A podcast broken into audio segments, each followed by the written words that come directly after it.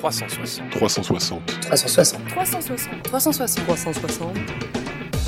L'émission qui tourne. Autour de quoi? De l'actualité, bien sûr.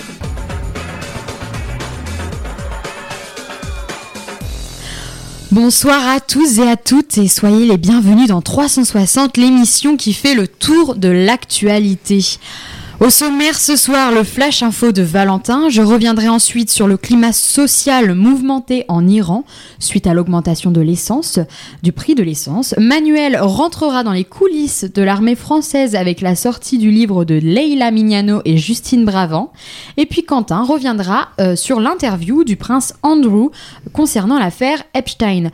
Dans la seconde partie de l'émission, vous ne manquerez pas euh, l'indétrônable coup de cœur, coup de gueule vers 20h30 et nous ferons part à ce moment-là euh, d'un événement qui nous a particulièrement marqué. Alors, excusez-moi, je me suis trompée euh, dans le nom de l'auteur du, livre dont vous parlera Manuel. C'est Justine Brabant et non Bravant. Voilà, Valou, à toi. Eh ben, allez, c'est parti pour l'actualité. Bonsoir à tous. À la une ce lundi, l'effondrement d'un pont à Mirepoix-sur-Tarn, une nouvelle flambée de violence à Hong Kong, et l'équipe de France de football qualifiée pour l'Euro 2020.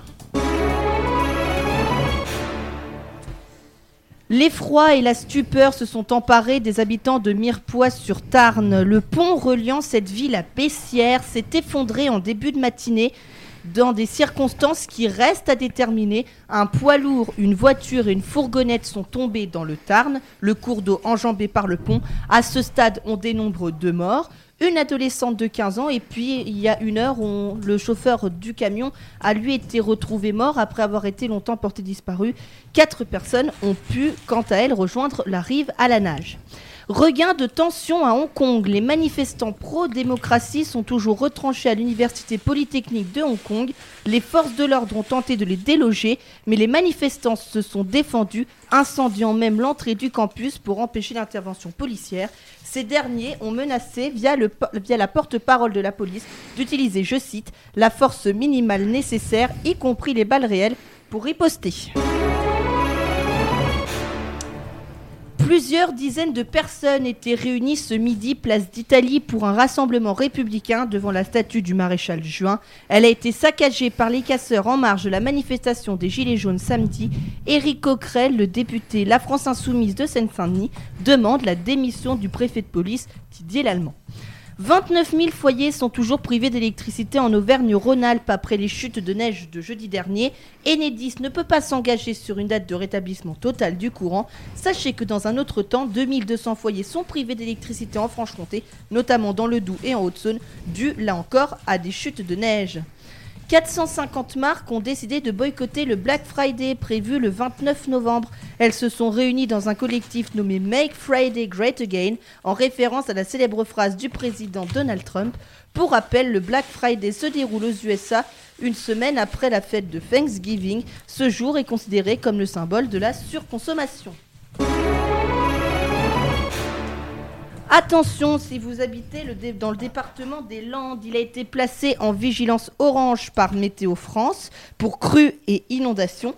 Cette alerte fait écho à un mois de novembre extrêmement humide, notamment dans le sud-ouest. Il est tombé pas moins de 416 mm de pluie à Dax, alors que la normale est de 145 mm. Et enfin, pour finir, du sport, l'équipe de France de football, déjà qualifiée pour l'Euro 2020 après sa victoire contre la Moldavie jeudi 2 buts à 1, a assuré la première place de son groupe hier soir en battant l'Albanie 2 buts à 0. On en reparlera évidemment demain dans l'émission 4K2 à partir de 21h sur TTU. C'est la fin de ce flash.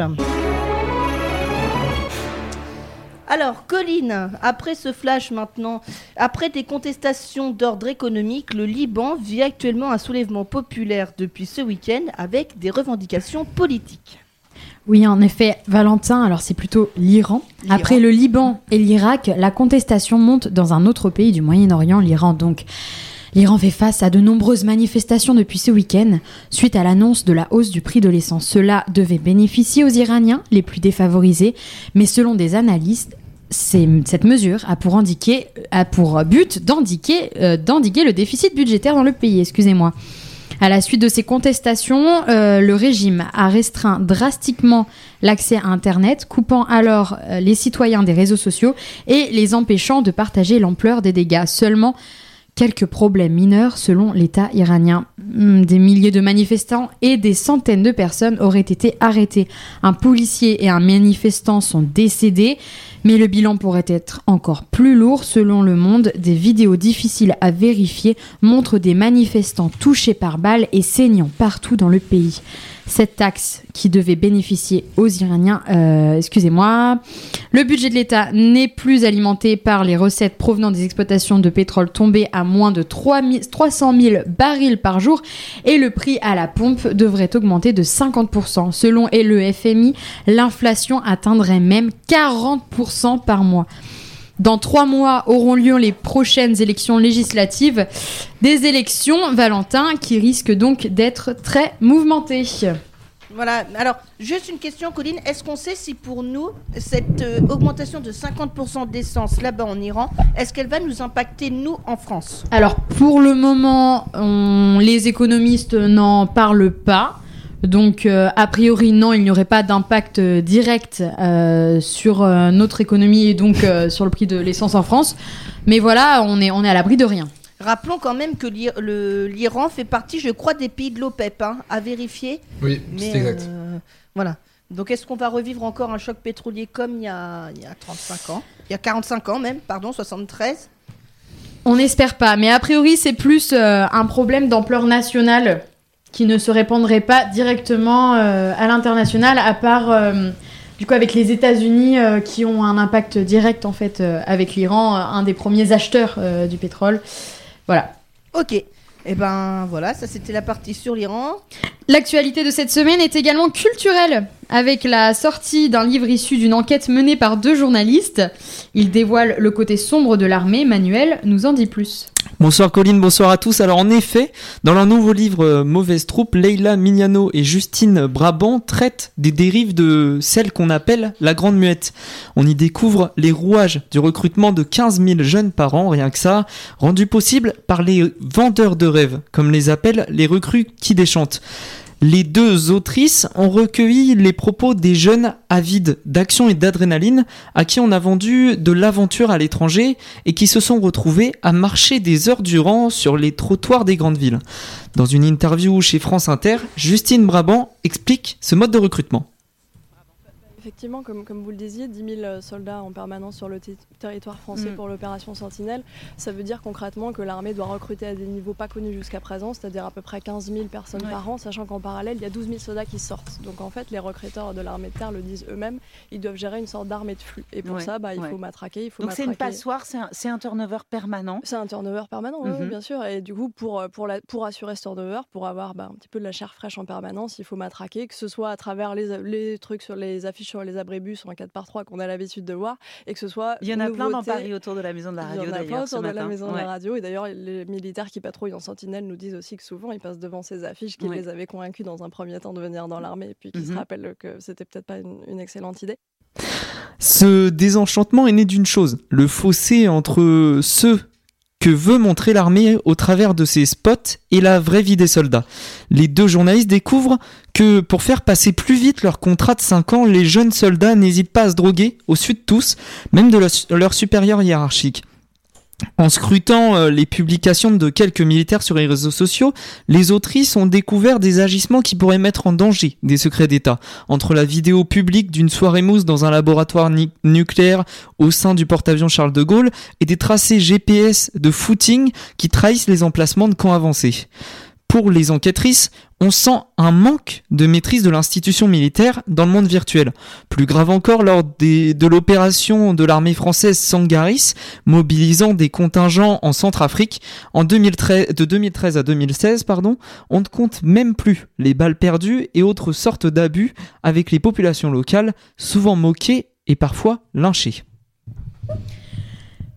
Des actions qui pourraient avoir euh, un impact direct et euh, réel donc euh, sur, euh, sur la, la, la politique militaire française.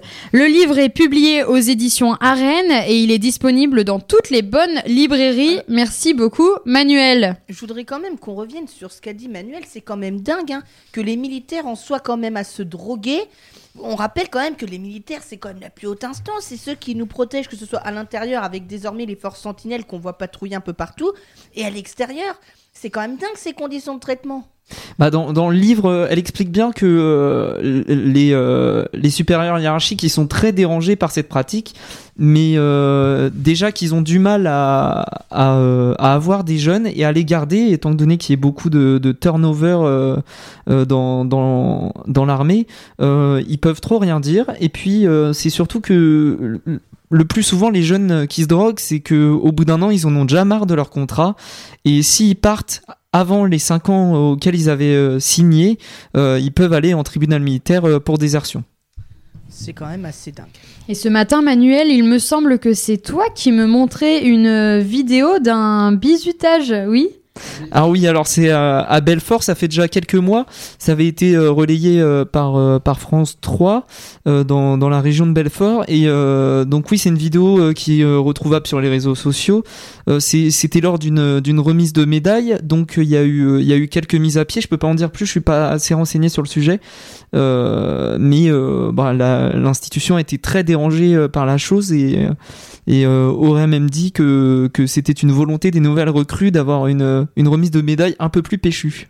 Oui, parce que pour euh, remettre dans le contexte euh, à, nos, chers auditeurs, euh, en fait, les, nouveaux recrues étaient victimes de violences physiques faites par leur supérieur hiérarchique, en fait. Donc, ils leur remettaient la médaille et ensuite, ils recevaient des coups violents, notamment euh, au niveau des parties génitales et puis euh, du ventre. Enfin, voilà, des, des violences euh, très, euh, très violentes pour le coup. Un, une petite, euh, une petite euh, musique, Valentin?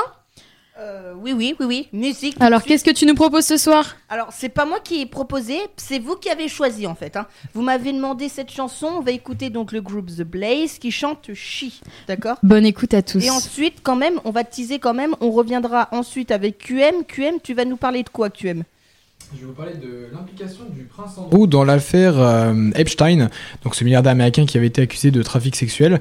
Euh, et voilà, donc on a eu des, révélations pardon, assez récentes qui prouvent qu'apparemment il n'aurait pas été blanc comme neige dans cette affaire. Mais Et- ça, on en parle après. C'est ça, tout ça, c'est juste après The Blaze.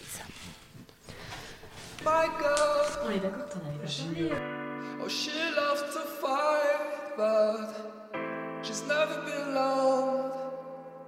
She's never been loved. Oh, she's my girl. Oh, she loves to fight, but she's never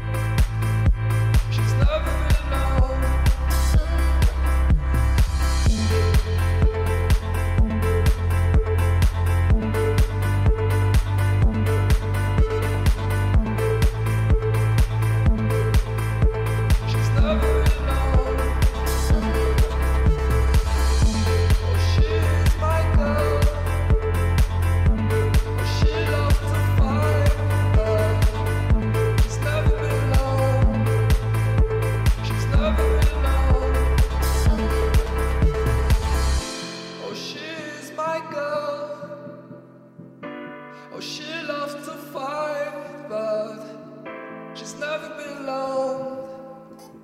She's never been. C'était beau cette musique, hein. on a écouté She avec The Blaze tout de suite.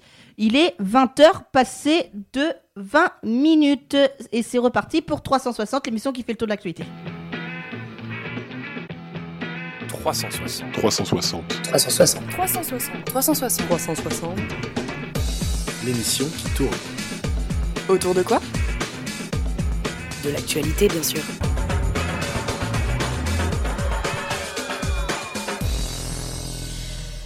Manuel, tu as des petites informations supplémentaires à nous apporter concernant le bizutage dans les écoles militaires. Alors pour ceux qui viennent de nous rejoindre, oui, euh, une information est sortie euh, il y a quelques mois de ça, un bizutage au sein euh, du corps d'armée de Belfort qui a eu lieu lors d'une remise de médailles, un peu péchu on peut le dire.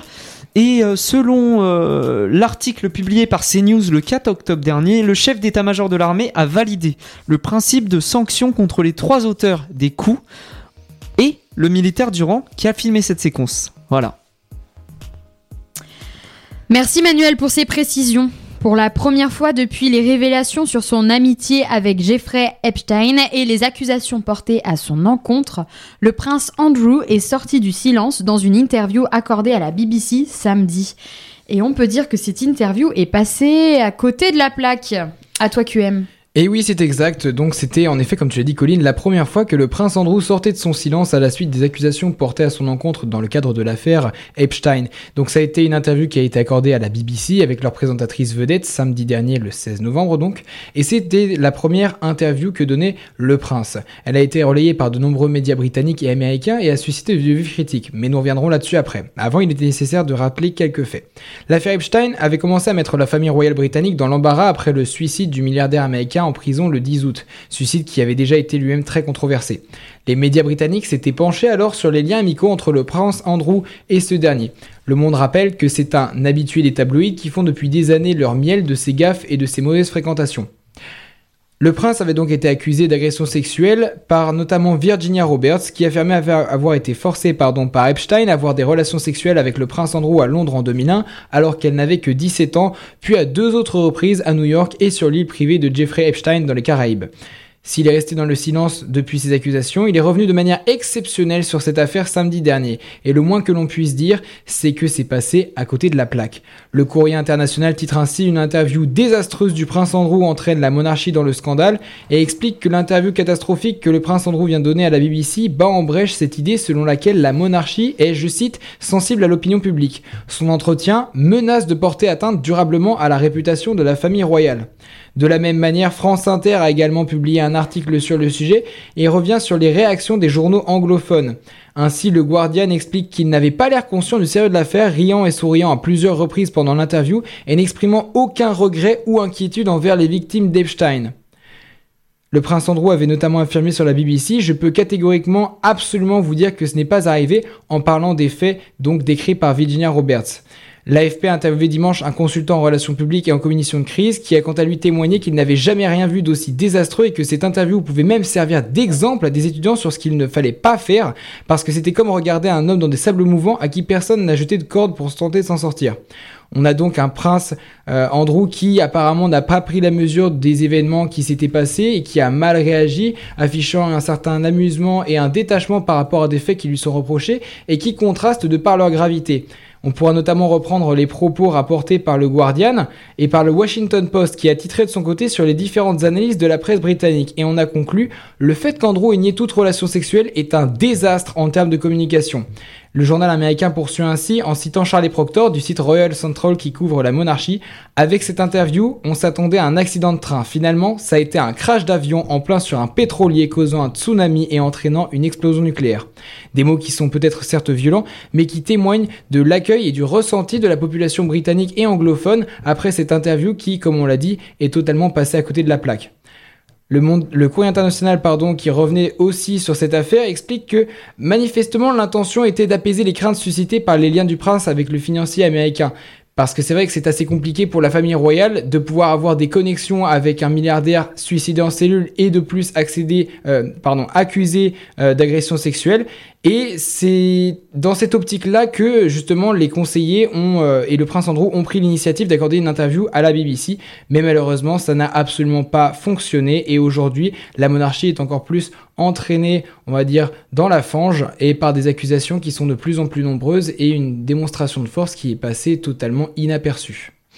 Cette affaire risque de faire subir encore de nombreux rebondissements au royaume euh, QM. Oui, c'est ça, en effet. En fait, euh, le courrier international a rappelé carrément que, euh, enfin, comparé à ce qui vient de se passer à l'Anus Horribilis de 1992, donc l'année marquée par le divorce de la princesse Anne, la séparation du prince Andrew et de son épouse Sarah Ferguson, la séparation du, du prince Charles pardon, et de Lady Diana, et l'incendie du château de Windsor. Donc la question qu'on se pose maintenant, c'est est-ce que cet événement a été le déclencheur et va être le déclencheur d'une série d'événements qui pourraient nuire à la réputation de la famille royale britannique ainsi qu'à son influence C'est la question que tout le monde se pose. La famille britannique est extrêmement respectée là-bas pour de bonnes raisons et euh, on n'entend quasiment jamais d'affaires partir de cette famille-là, excepté par certains de leurs membres et donc le prince Andrew en fait partie.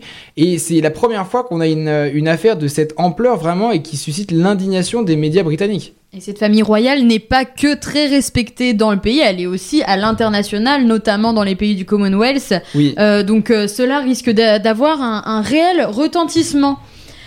Alors euh, passons à moins que Valentin ait quelque chose à apporter?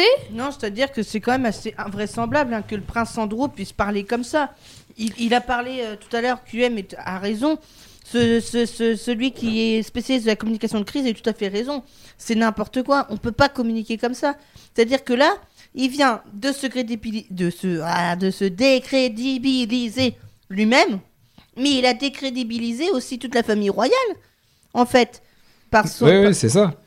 Par son propos. Je sais pas ce que vous en pensez, vous, Oui, autour de la table. je suis d'accord avec toi. euh, ouais. Je suis d'accord avec toi, Valentin. C'est exactement ça. Et là, j'étais en train de lire, j'avais sous les yeux un article de France Inter qui euh, nous révèle que, en plus d'avoir fait preuve d'un certain détachement à l'égard de la gravité de ces accusations, le prince euh, Andrew, donc dans ces accusations, apparemment Virginia Roberts évoquait une scène avec le prince dans laquelle elle aurait dansé avec lui dans un club londonien en 2001, The Tramp, et elle l'a décrit comme euh, transpirant, euh, abondamment dansant, et euh, comme quoi apparemment ils auraient eu des relations sexuelles dans un appartement londonien.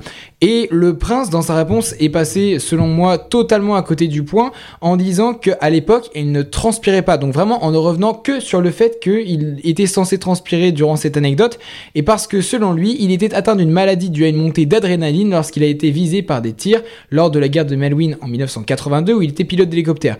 Donc on a un prince qui est visé par des accusations euh, d'agression sexuelle et qui derrière, lorsqu'on lui cite une anecdote comme celle-ci où on le comprend tous, les faits les plus importants sont le fait d'avoir eu des relations sexuelles dans un appartement londonien, passe à totalement à côté du point et revient sur le fait qu'on ait dit qu'il transpirait alors qu'il dansait, alors que ce n'est absolument pas le détail le plus important de la phrase et que ce n'est absolument pas ce dont on l'accuse. Merci QM pour euh, ces informations. Passons main- Merci QM. Maintenant au coup de cœur, coup de gueule de l'équipe. Attention, mesdames et messieurs, dans un instant, on va commencer. Valentin, est-ce que je te laisse inaugurer ce coup de cœur, coup de gueule? Euh, alors oui, moi je vais revenir. Oh si, j'en ai un. Pardon. C'est pas grave. Vas-y QM, vas-y avant que tu oublies. Alors j'en ai un, euh, je sais pas si vous avez vu, je vais faire en sorte de le chercher en même temps parce que j'ai vu passer ça sur Twitter, donc comme vous êtes au courant, euh, la semaine dernière, euh, il y a un... Alors, ce qu'on va faire, QM, c'est qu'on va te laisser euh, faire tes recherches et on reviendra ensuite vers toi. Comme ça, ça sera un peu plus explicite pour nos auditeurs. Je viens de prendre le seul. Valentin, Alors À moi, toi Moi j'ai un coup de gueule. C'est euh, par rapport au premier anniversaire des Gilets jaunes. Euh, à propos de ceux qui ont cassé euh, la statue du maréchal Juin. J'en ai parlé dans le flash tout à l'heure. Il y a eu un rassemblement républicain ce lundi midi, euh, place d'Italie. Excusez-moi, où est située la statue en fait. Et en fait, ils ont cassé le monument. La statue est intacte, heureusement. Et ils ont cassé tout ce qu'il y avait autour. Et je trouve ça quand même enfin, débile. Alors, qu'on soit bien d'accord et qu'on se mette bien d'accord, c'est pas des gilets jaunes qui ont cassé, ou en tout cas sur les images qu'on a pu voir, on voit pas véritablement de gilets jaunes cassés, on voit surtout des, des black blocs, vous savez, ces hommes habillés en noir. Et je trouve que c'est totalement débile en fait. De, de- de- je, je comprends pas moi ce qu'ils ont à, à prouver en cassant en fait. C'est surtout cette, ce- cette question que je me pose. Est-ce que vous avez une réponse à cette question? Qu'est-ce Bah, qui- pas de- Quand on les écoute euh, parler, c'est surtout pour que leur, euh, leur euh, revendication ait davantage d'impact et qu'elles soient plus écoutées par euh, le gouvernement. Le fait euh, qu'il y ait des, de graves euh, comment dire, dégradations euh, permet d'en parler en fait dans les médias, comme on le fait exactement ce soir. Et, euh, et donc, euh, qui dit on parle dans les médias, ça veut dire que ben voilà, tout, toute la comment dire, tout le monde en est au courant et euh, et le gouvernement euh, peut davantage euh, euh, doit davantage avoir des réponses.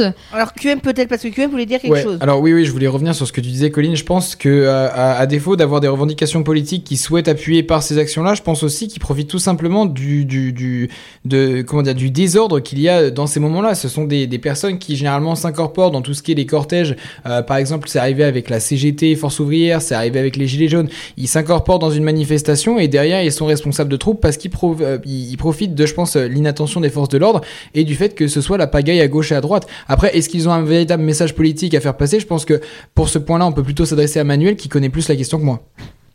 Alors en effet, euh, bah, je voulais euh, revenir sur un point. Les black blocs déjà, ça veut pas dire grand-chose. En, réalité, black bloc c'est une technique de d'action dans des manifestations. Donc ça ça rassemble des anarchistes, des autonomes, de l'extrême gauche un peu moins radical que les deux les deux mouvances que je viens de citer. Donc on peut on peut pas euh, vraiment euh, connaître leurs intentions, mais euh, en tout cas si euh, s'il y a de la casse euh, les concernant, en tout cas euh, c'est surtout bah, ils touchent. euh, on l'a vu euh, déjà avec euh, avec le la dalle en commémoration à, un policier qui est mort pendant les les attentats de, Charlie Hebdo. C'est vraiment je voudrais mettre un, je voudrais insister là-dessus. On, on peut pas savoir qui y a derrière la, derrière la cagoule. Ça peut être un émeutier, ça peut être un anarchiste. Donc euh, c'est pas c'est pas essentiellement euh, quand on parle vraiment euh, d'anarchistes ou d'autonomes euh, ils, ils font pas ça pour se pour se faire voir pour se faire euh, entendre à la télévision puisqu'ils rejettent ce système médiatique mainstream comme on l'appelle. Mais c'est essentiellement pour c'est- d'ordre symbolique. Souvent c'est très très rare que le petit fleuriste il ait sa vitrine vandalisée. C'est souvent les McDonald's les pour pas citer de marque, les, les, les chaînes de fast-food, les, Les grandes multinationales, les notamment. banques, voilà, tout ça. Et, et- et pendant les manifestations, on peut pas du tout savoir euh, de quelle mouvance appartient un tel, et pourquoi il est venu, est-ce qu'il est vraiment militant, est-ce qu'il est juste émeutier. euh, honnêtement, on peut, on peut rien avancer là-dessus. Voilà ce que je voulais dire. Enfin, dans tous les cas, euh, on est tous d'accord sur le fait que ce genre de casse, finalement, décrédibilise des mouvements qui se veulent pacifiques à la base.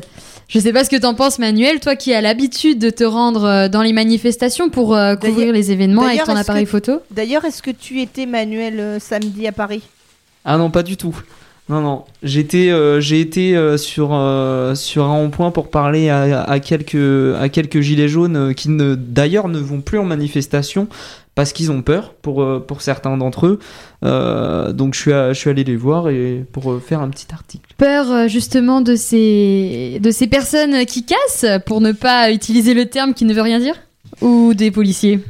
Euh, je, bah de, ce que j'ai entendu de leur part, c'est peur de l'ambiance parce que ils savent que donc euh, bah de toute manière l'ambiance elle est elle est très pesante. Ils en et euh, quand on leur pose la question, la question que tu viens de me poser, c'est surtout moins que moins que les les casseurs ou les ou les policiers.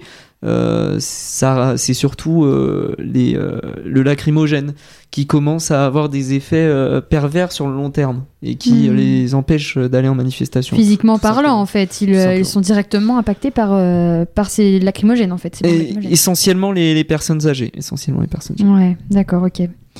Très bien, Manuel. Merci, euh, Valentin, pour euh, ce coup de gueule, finalement, qui n'est pas du tout un coup de gueule, un coup de cœur. Non, c'est plutôt un Hmm. coup de gueule, voilà. Ouais. Alors, euh, Quentin Mathéo, toi qui euh, avais très envie de Alors nous oui. parler de Ah ton coup de cœur ou coup de gueule. non, alors c'était totalement un coup de Un gueule, coup de euh, gueule. pour revenir là-dessus. Et euh, je te remercie de m'avoir laissé le temps de le chercher un petit peu parce que j'ai dû naviguer dans mes signets Twitter, ça a été un petit peu compliqué pour retrouver ça.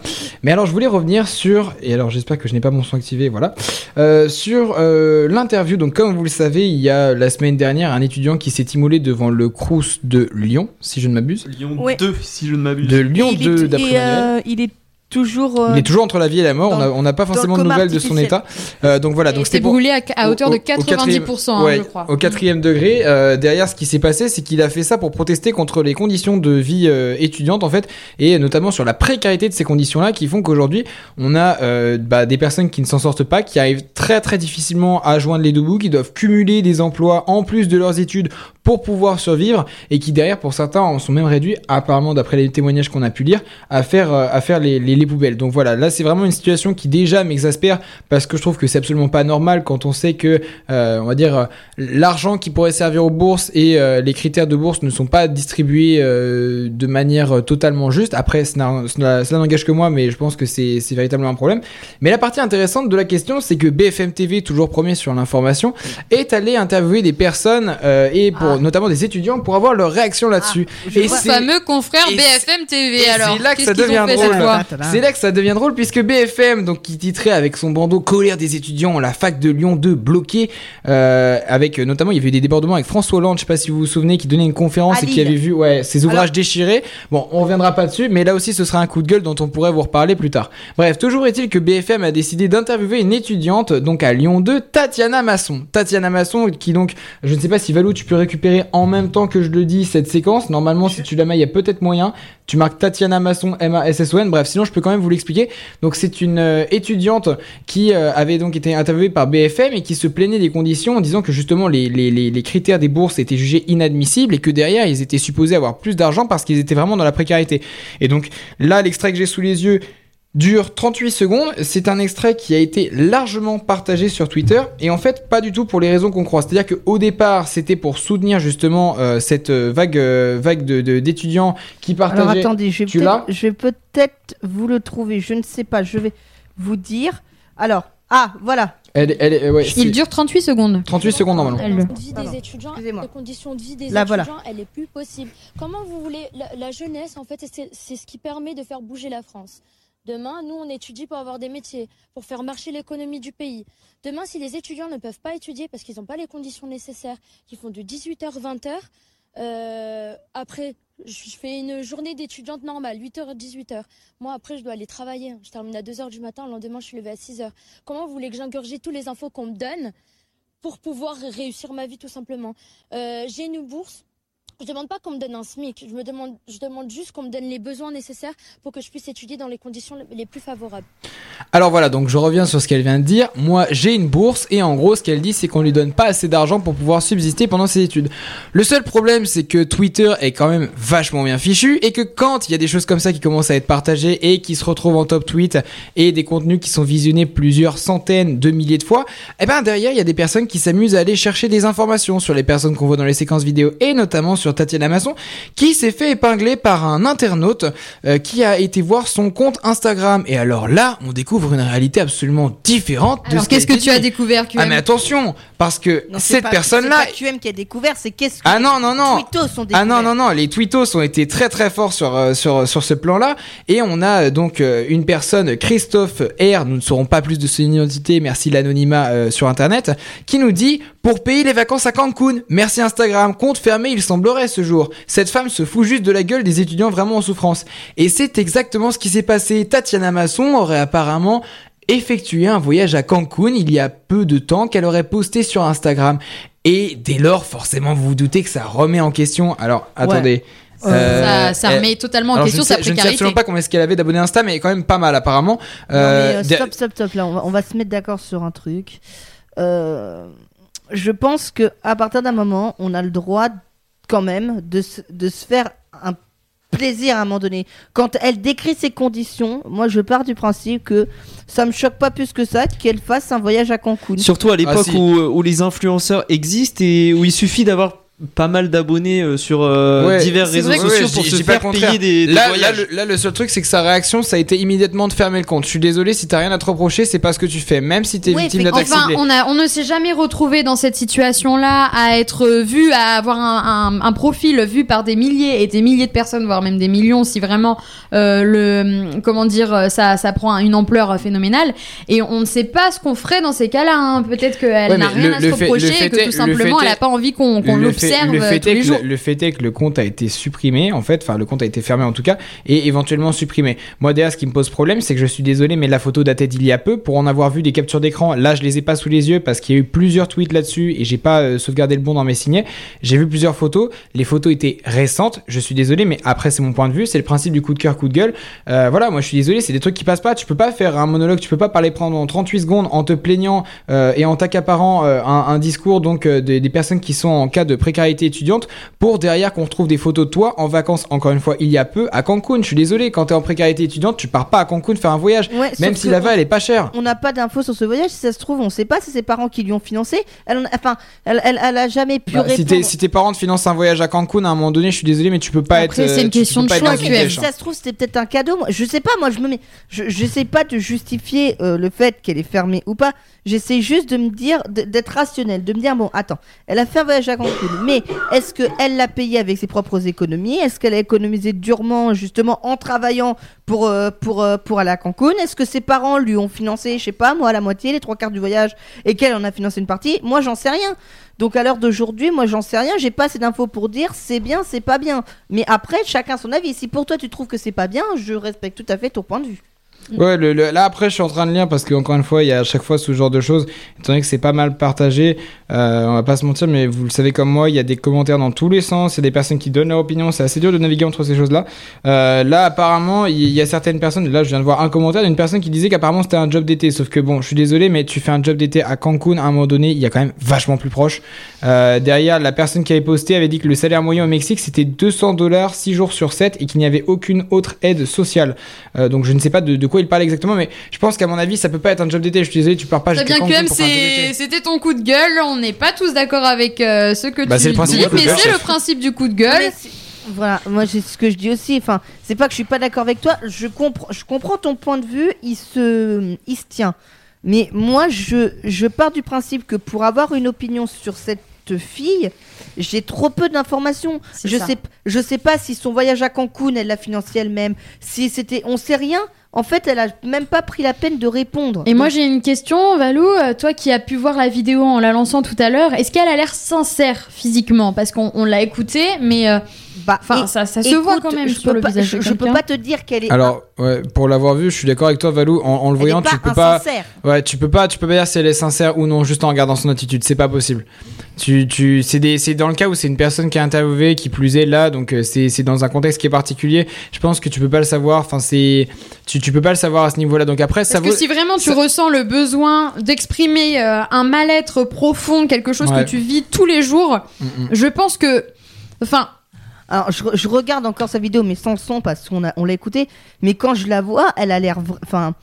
Elle a l'air, elle a l'air déterminée dans sa façon de parler, dans son regard. Et enfin, hum, enfin, elle, elle a pas, elle a pas l'air de montrer d'autres signes. C'est-à-dire que y a- y- y- je- on peut pas dire si elle est sincère ou insincère. Si elle est pas sincère, alors je dis chapeau, c'est une très bonne comédienne. Mais je pense qu'elle est sincère. d'accord. Bon et les gars, euh, on est on est tous étudiants actuellement. Ouais, Ah, ouais. On peut aussi tous connaître euh, cette situation de précarité. Manuel, est-ce que, euh, est-ce que tu peux nous faire part, toi, de ta vie personnelle en tant qu'étudiant? Comment tu l'as Manuel, est-ce que tu manges des pâtes tous les jours? Ça c'est vrai, ça c'est bien vrai. C'est la question qu'on te pose. Mais est-ce que c'est parce que tu ne sais pas cuisiner ou est-ce que c'est parce que tu n'as pas assez d'argent pour euh, te payer autre chose?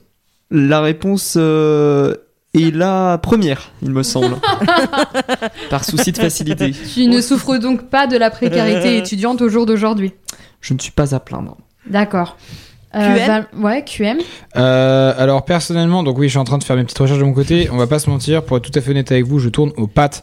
Euh, donc euh, voilà, c'est après euh, c'est on, on va pas se mentir, c'est une situation que je comprends parfaitement. Je connais des personnes qui sont dans ce cas de figure-là, qui sont euh, on, va, on va garder des mots qui conviennent pour l'antenne, mais voilà, qui sont dans une précarité qui est euh, bah, franchement pas simple du tout à vivre au quotidien, qui galèrent à joindre les deux bouts, qui ont pas mal de taf, qui essaient de jongler entre le travail et les cours pour récupérer de l'argent et qui, euh, bah, en fait, n'en parlent pas forcément à tout le monde parce que c'est ce que je lisais l'autre jour en, en regardant des articles qui, qui étaient publiés Enfin là, par la à question ça. était plutôt portée sur toi, personnellement. Ouais, après, tu je, préfère parler des autres dans ce cas-là plutôt que de moi parce que j'ai pas vraiment l'expérience de, de, de ce genre de choses. On va pas se mentir. Enfin, c'est, on a une vie étudiante. Ok, il y a des, il y a des fois, faut Eh bien, des- écoute, euh, moi je peux dire que parce que personne Colline. va me demander vu que Ah, je mais suis si, j'allais demander, ce soir. Euh, je ne souffre pas particulièrement de la précarité étudiante parce que j'ai la chance d'avoir euh, des parents voilà qui, qui peuvent me donner, euh, je n'ai pas peur de le dire, 200 euros par mois pour me nourrir. D'accord. Euh, voilà, Voilà. donc ils me font un virement euh, tous les mois, je, Mhm. je fais mes courses. Mais t'as- raison, faut, faut l'assumer. Voilà, quand on a- et puis on, ils me payent une, un logement euh, à 300 euros par mois, mais après voilà, l'école est gratuite. Euh, Alors, l'université est gratuite oui, nous pour, sommes les, dans une université pour, publique. pour les boursiers, pas pour les non Ouais, c'est ça. Euh, Bon, il y a juste des frais d'inscription, mais globalement, des frais euh, d'inscription autour de 300 euros, je crois, mais À c'est- peine. c'est- c'est- c'est c'est rien en fait pour. quand t'es euh, boursier de la fameuse contribution à la vie étudiante et de campus. C'est ça. Oui, mais bah, quand, c'est quand- rien par quand on rapport. compare aux, Ouais. aux autres pays, on peut dire que c'est gratuit finalement. Ouais, aux tu autres peux pays, aux écoles privées d'ailleurs, quand on voit qu'il y a des écoles de commerce qui c'est coûtent plus de 20 000 euros l'année, 20 10 000, 000, 20 000 euros l'année. Oui, et puis surtout fois, quand tu regardes, même là, on est en IUT, euh, on a une formation sur du journalisme. Je suis désolé, il y a d'autres écoles de journalisme qu'il y a en France. Vous avez vu les coûts de formation, enfin, c'est super cher. Donc, Mais euh, enfin, voilà, faut savoir que nous, étudiants en journalisme ici, on ne paye rien à Ouais, l'agneau. c'est ça. mais on coûte, on coûte Ah oui, on quand coûte. même, On on coûte. coûte entre 5 000 et 10 000 euros C'est ça. par étudiant. Ouais. Par étudiant. Et par année? Et par année. Ouais, c'est par année et par étudiant. Mais, euh, mais non, non, voilà. Merci Après, euh, Béatrice là, pour ce ouais, chiffre. ouais. Mais, mais je suis d'accord avec toi, Colin. Après, moi, ça me dérange pas, tu vois. Enfin, mais je sais que personnellement, euh, je, par mois, on va dire, toi, tu reçois des virements de tes parents qui te payent ton logement. Moi, je sais que par mois, je suis en échelon, je crois, c'est 4 au niveau de la bourse. Tu vois, je touche quasiment euh, 400 euros.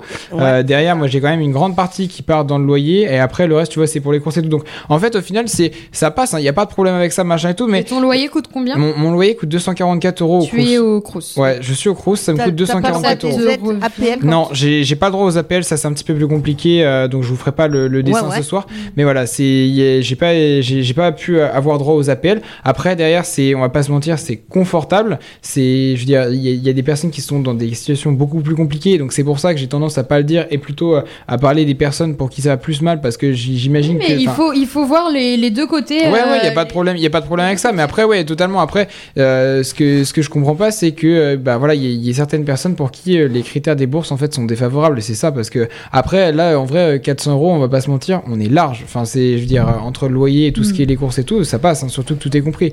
Donc euh, c'est pas mal. Ah, et toi, ça- Manuel? Bah moi j'aimerais euh, j'aimerais juste préciser euh, euh, quelque chose.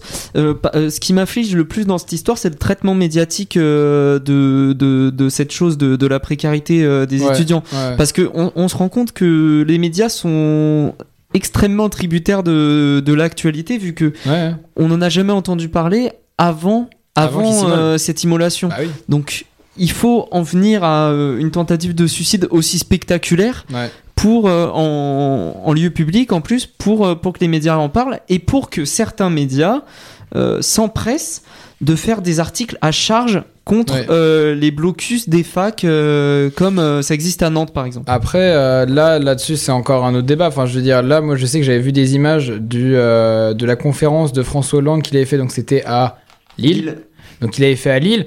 Euh, voilà, les étudiants qui viennent à l'intérieur, qui saccagent tout, euh, le- le pré- le- l'ex-président qui est obligé de, de sortir, son ouvrage qui est déchiré. Je suis désolé, tu peux protester contre derrière la précarité étudiante. À un moment donné, quand t'as une personne comme ça qui vient faire une conférence et qui, a priori, n'est pas responsable pour ta situation, enfin, je, je suis désolé, mais c'est du respect. Même s'il était responsable, tu respectes ce que la personne a à dire et tu viens pas faire ça en fait. Enfin, En- c'est. Encore une fois, c'est une question de légitimité. Oui, c'est ça, Parce que le mouvement euh, perd euh, de la légitimité Ben, à cause de et- ces personnes et- et- qui manquent Ah non, de non, respect ça dé- aux ça dépend des points de vue. Non, oui, il peut, il peut perdre ou en gagner. Et justement, en fait, je pense que c'est ça qui a été mal compris quand je parlais de mon coup de gueule tout à l'heure. Mon coup de gueule, c'est pas de savoir qu'elle est partie à Cancun, ça, je m'en fous. En fait, mon coup de gueule, c'est qu'on ait des événements comme ça qui décrédibilisent une cause qu'on n'évoque pas assez, comme le disait Manuel. C'est, c'est, voilà. Moi, quand je vois un événement comme ça, je sais pas si vous vous souvenez du printemps arabe, ça s'était quasiment passé comme ça le début. Je fais pas un comparatif entre les deux, loin de là. Mais au début, on avait quand même eu la même chose pour qu'il avait, pour que ça se lance. On avait quand même dû avoir une immolation d'une personne et qui avait des conditions de vie qui étaient extrêmement précaires, quoi. Donc, à un moment donné, il faut faire quelque chose. C'est plus possible d'avoir des trucs comme ça. Et en effet, ce genre d'événement se, se passe souvent à la suite d'un d'un drame en fait. Ouais, c'est Euh, ça. Ce n'est pas la première fois et dans l'histoire, on peut dénombrer bon nombre de fois où ça a été le cas. Je vais donner quand même plusieurs précisions pour nos auditeurs, pour qu'ils nous comprennent bien. On parle de bourse sur critères sociaux. La bourse sur critères sociaux, pour qu'elle soit versée aux étudiants, en fait, on prend le revenu des parents, ce qu'on appelle le revenu global brut. Euh, quand on nous attribue la bourse, en fait, on fait des dossiers quand on rentre et on le fait chaque année. Ça veut dire que la bourse, elle n'est pas attribuée pour un nombre d'années euh, universitaires. On est obligé de recommencer un dossier tous les ans. D'accord? Et à chaque fois, on prend le revenu des parents sur les impôts de l'an d'avant. Voilà. Et donc, quand euh, on a ça, on a le droit, il y a sept, il y a 8 échelons qui passent du 0 bis au 7. Donc, c'est-à-dire que plus on arrive au 7, plus on va toucher de bourse, et plus on est au 0 bis, moins on en touche. Pour euh, quelqu'un qui est à 0 bis, il va toucher par mois sur 10 mois de formation, donc de septembre à juin, il va toucher 102 euros. Quand quelqu'un qui est vraiment très précaire va toucher 561 euros de 20 par mois de bourse sur 10 mois. hein. Je parle bien sur 10 mois. Merci Valentin pour euh, ces précisions et euh, je vais clore le débat dès maintenant qui a été euh, très argumenté, précis et, euh, et Oui, je vous en fort remercie, ça m'a intéressant, fait, ma ça m'a foi. fait plaisir d'avoir vos points de vue différents sur la situation. Et puis bah voilà, c'est c'est toujours constructif, donc euh, c'est vrai que c'était assez bien. Manuel, tu voulais nous faire part également d'un coup de cœur ou d'un coup de gueule? Alors c'est ce- c'est les deux à la fois finalement. Euh, donc euh, Nicole Belloubet qui est euh, ministre de la Justice a, a réagi euh, par rapport au mouvement euh, des colleuses d'affiches euh, qui prend de l'ampleur, des affiches euh, pour euh, pour être plus précis euh, contre les féminicides. Ouais. Qui euh, tournent autour de, de 130 euh, depuis janvier. On est à si je ne m'abuse. 135, si je ne m'abuse, 135 ou 136. Après, c'est vrai que c'est assez difficile d'avoir le chiffre exact, étant donné que malheureusement, il évolue chaque jour. On a l'impression, Euh, voilà, c'est c'est assez massivement partagé dans les stories Insta. hein. C'est voilà quoi.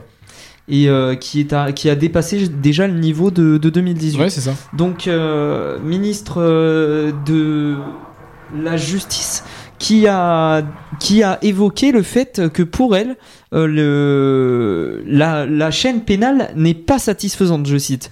Alors, C'est bien de dire ça, mais alors on fait quoi? c'est tout à fait euh, l'objet de mon coup de gueule, c'est que cette euh, déclaration euh, bien trop tardive, elle mène à quoi? Finalement, euh, le- la ministre de- la Justice et tout le gouvernement euh, a fait, euh, a organisé euh, des assises du féminisme et Ouais. veut en fait des, des solutions, mais sans mettre un rond de plus dans, dans, dans, dans les commissariats ou dans les palais de justice. Je vais dire, sur ces assises là, je suis comme la fausse, hein, je suis sceptique. hein. Je suis vraiment sceptique de ce qui va ressortir. hein. Vraiment, je sais pas du tout ce qui va ressortir. Manuel, c'est quoi les principales propositions qui sont ressorties de ces assises on a, on a quelque chose de concret, je sais pas moi. Oula, pardon. On a quelque chose de concret, je sais pas moi. Bah, euh, les, associa- les associations féministes, elles ont des idées, mais pour, pour les mettre en œuvre, il faut de l'argent, et c'est bien ça qui manque. Ouais, après, euh, elles parviennent quand même à faire entendre leur voix. Plus d'argent. Ouais, mais elles parviennent quand même à faire entendre leur voix. Je sais que là, euh, à Lannion, euh, on va pas se mentir, on en a une. Euh, ça nous est arrivé de voir des collages. Il y en a à Rennes, il y en a à Nantes, il y en a partout en France. Ah et non, ça a été très euh, pardon, à Lannion, ça a été très vite effacé. À Lannion, ça a En été très, très vite effacé. En 6 heures à peine. Ouais, euh, c'est vrai que ça a été très très vite Finalement, effacé. Ça n'a pas été beaucoup mais, vu euh, par les mais, mais ça, ça, ça a quand même eu le, le mérite voilà, d'avoir des personnes qui viennent, qui collent des affiches et euh, qui derrière font passer des messages. Et euh, comme je le disais tout à l'heure, euh, c'est pas que dans, dans, dans Lannion, c'est dans Rennes, dans Nantes, dans d'autres villes en France. Alors Manuel, raconte-nous parce que je crois que tu as fait partie des. Non, alors il a, il a couvert l'événement. Alors Ouais. il, a, il a couvert, mais raconte-nous ce que tu as pu voir, ce que tu as pu ressentir, ce que tu as pu. Raconte-nous en fait. Bah pour euh, donc c'était essentiellement des euh, des, des femmes euh, très jeunes étudiantes euh, qui euh, en fait euh, finalement pour la l'écrasante majorité d'entre elles ont fait leur leur entrée dans le militantisme par par cette voie. Donc je les ai suivis pour pour faire un petit reportage photo pendant le temps de, de deux soirées, donc une soirée de, de préparation des des, des des collages. Donc finalement en fait c'est très simple, hein, c'est des pardon excusez-moi. Vas-y Euh, Manuel, c'est pas grave. C'est des feuilles A4 euh, qui sont collées sur les murs avec de la colle, euh, de la colle tout à fait normale. Donc c'est- un procédé euh, très simple pour que euh, la plupart de, de celles qui ont envie euh, de, de coller, celles ou ceux hein, euh, qui ont envie de coller euh, puissent le faire puisque ça demande pas énormément de matériel.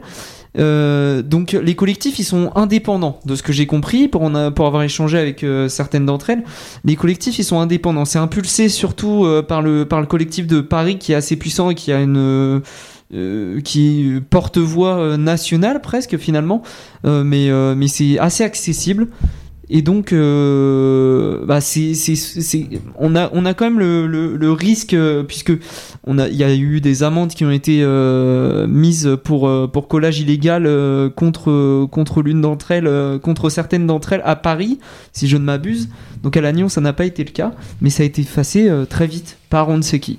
Merci Manuel de nous avoir fait part euh, de ton coup de gueule et, coup de cœur à la fois et en même temps de nous avoir apporté euh, autant de précision et d'informations. Juste pour répondre à Manuel, ça a certainement été effacé par les services techniques de la mairie, certainement.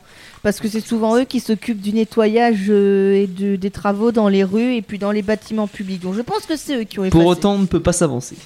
Bon, on pour n'a aucune, peut- peut pas savoir. Aucune déclaration d'entre eux. En tout cas, une action euh, qui à suivre quand même. Parce que est-ce que Manuel, il y a d'autres collages de prévus, d'autres actions de ce genre-là? Aucune idée. je, je pose la question, je ne sais pas, mais euh, je posais la question. Mais euh, en tout cas, c'est une initiative que je trouve qui est bien parce qu'elle est spontanée. Et puis c'est surtout qu'on ne va pas prévenir non plus les forces de l'ordre. Alors attention, dans deux jours, il y aura un nouveau collage.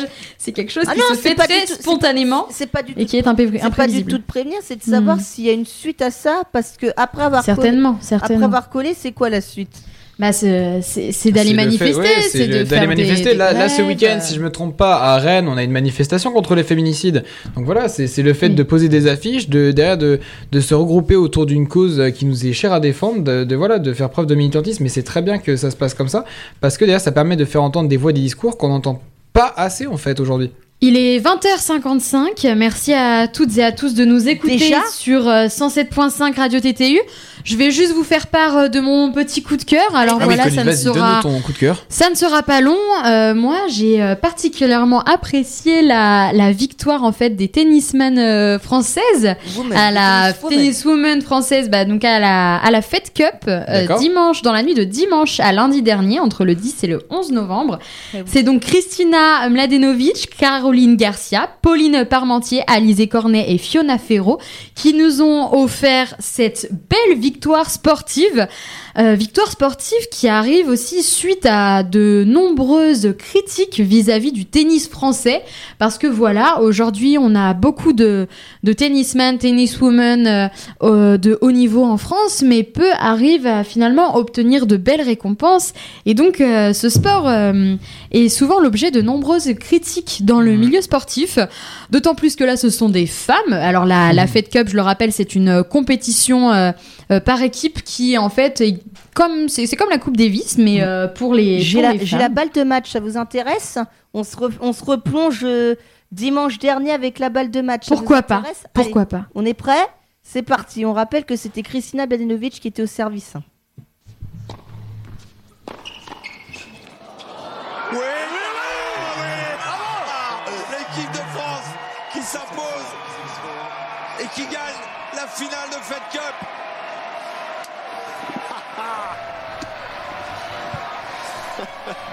Ah, cette victoire, 6-4. Et là, pour vous décrire, on voit Julien Beneteau qui court avec tout le staff vers les joueuses. Voilà, donc c'était un événement. Et on revient quand même, il y a eu un tweet de Ségolène Royal. Que Ah l'avez oui, ah oui, oui. Là, c'est vrai, c'est bien, Colline, que tu dis ça parce que si, alors, je vais, je vais en parler très très brièvement. euh, Je pense que euh, Colline trois et minutes Valentin, top chrono. Vous serez plus en mesure de le dire, mais je crois que Ségolène Royal a tweeté en disant qu'elle aurait bien aimé voir ça. euh, Est-ce que c'était par rapport à ça, par rapport à la diffusion, En non prime time, c'est ça. Ouais, en prime Alors, time. On en a parlé la semaine dernière dans Panorama Sport, donc je vous invite à aller réécouter euh, notre émission de Panorama Sport en podcast. On en a parlé, c'était notre tout premier sujet euh, mardi dernier, et on s'est dit- sujet qui se suppose euh, va être développé euh, dans Panorama Sport euh, la non prochaine pas, fois? Non pas là, il est déjà Non, développé. mais il a le- été- la, la victoire. De... Mais c'était déjà le cas en fait, Oui, parce que nous on n'a pas pu en parler étant donné que c'était le 11 novembre. Heureusement que et je ne suis pas dans Panorama Sport. Nous hein. n'avons pas pu faire de 360 l'année, la Manuel nous semaine livre les actualités de la semaine dernière. C'est c'est cool, un voyage dans le temps. Et par contre, cette semaine, puisqu'on parle de tennis, il y a la, fête, il y a la Coupe Davis des garçons qui Ah. démarre avec une nouvelle formule. Euh, ça va se jouer sur toute une semaine. Il va y avoir des matchs de poule D, quart D, demi D, finale. Moi, j'ai rien compris à la nouvelle formule.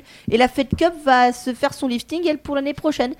Et donc, on, reste, on a quand même gagné après une série de trois défaites en finale. hein. En 2016 contre la République tchèque et en 2004 et 2000, euh, 2003 et 2004, pardon. Alors tu la parles de la Fed Cup ou de la Coupe Non, Davis de la, euh, de- la Fed Cup, hein, je La parle. Fed Cup, oui, en effet, les Françaises ont quand même déjà gagné. Elles avaient gagné notamment. Ah non, elles avaient fini deuxième. Elles ont beaucoup de, beaucoup de, de fois terminé Elles- deuxième. Elles ont gagné en 2001. Elles ont, elles ont gagné en 2004.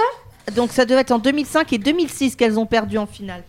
2005, 2006 et 2016 la dernière fois contre la République tchèque justement au double décisif.